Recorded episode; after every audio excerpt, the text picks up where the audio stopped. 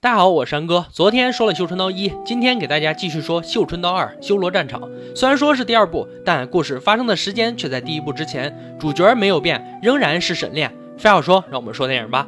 故事背景介绍了明与金的萨尔虎之战。这场战役后，金用五天连破明军三路，歼灭明军五万余人，最终以明军大败而告终。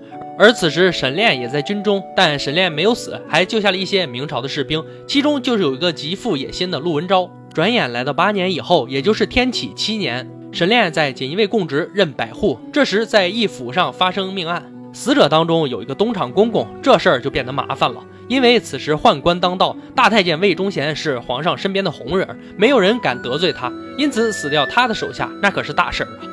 可案子也要一步一步的查，急肯定是急不得的。此时沈炼虽然说任职百户，但身边没有其他什么朋友。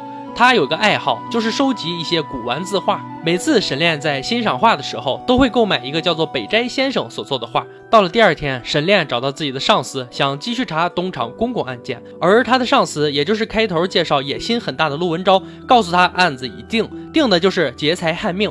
看样子这个案件是不想让沈炼继续调查下去了。之后，陆文昭还派一个任务给沈炼身边这个傻傻的总旗，传言北斋先生作诗大骂太监魏忠贤，让这个总旗去干掉北斋先生。沈炼一听大事不妙，毕竟他很欣赏北斋先生所作的画，也算是偶像了吧。沈炼也跟着这个总旗去一起看看，到了地方才知道，羡慕已久的北斋先生居然是个女子，也就是大秘密。这个傻傻的总旗看到这么漂亮可爱的妹子，反正要杀，还不如让自己爽一把，然后就开始对北斋下手。沈炼看不下去了，上前阻止这个总旗，可这个傻傻的总旗却在自己的记录本上写下：沈炼是反贼，暗通逆党，态度极其嚣张。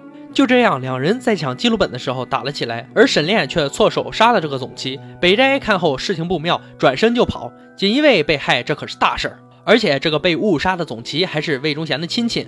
所以由另一个总旗裴伦来接手这个被害总旗一案。沈炼边谎话躲过一劫，看裴伦的表情却一点都不相信。他回到家以后，发现柱子上有一封信，信中的内容是杀锦衣卫者罪同谋逆，当杀三族，还约定了和沈炼要到西山见面。沈炼到了西山以后，想要找他的并不是一个人，而是一个庞大的组织，因为只有北斋知道沈炼杀了锦衣卫。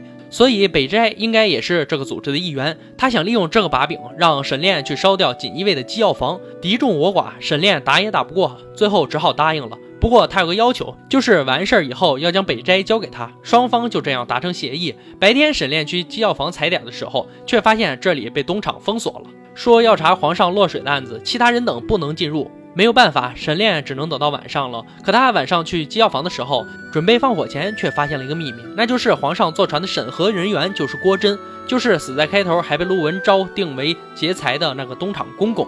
沈炼一想，并不一般，很有可能就是郭真受命来害皇上的，然后被人杀人灭口。那个组织要自己杀掉机药房，为的就是让这个秘密不让更多人知道。沈炼还在思考的时候，有个东厂的人闯进来，两人打了起来，不小心烧了机药房，也算任务完成了。那个东厂公公同样被沈炼打成了重伤。沈炼去找那个组织的人去要北斋，还告诉这一群组织的人，他已经知道了郭真的秘密。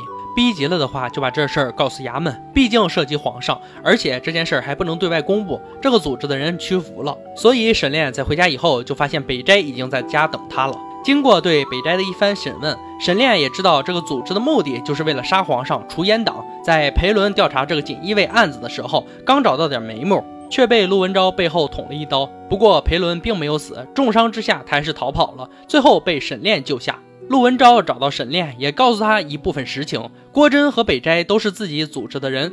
利用完他们之后，为了保守秘密，必须将他们杀人灭口。陆文昭还再次告诉沈炼。如果他愿意杀掉北斋和裴伦，以后会保证他升官发财。沈炼没有答应，带着二人从密道逃跑了。此时锦衣卫也开始通缉他们。为了活命，沈炼带着郭真的秘密去找信王朱由检，他就是反贼的头目，是现任皇帝亲弟弟。因为朱由校没有子嗣，如果他死后，自然会把皇位让给朱由检。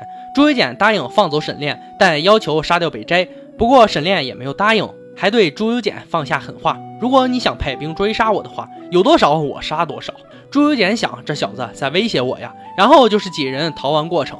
陆文昭就是追杀他们的人，可却被朱由检放弃，死在了战场上。一场厮杀过后，也只有北斋逃跑了，沈炼被抓，裴伦和陆文昭都被杀害。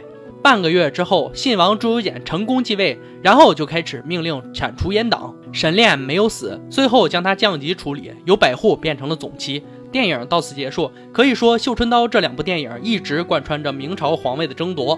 信王朱由检为夺皇位不择手段，这也是比较真实的历史。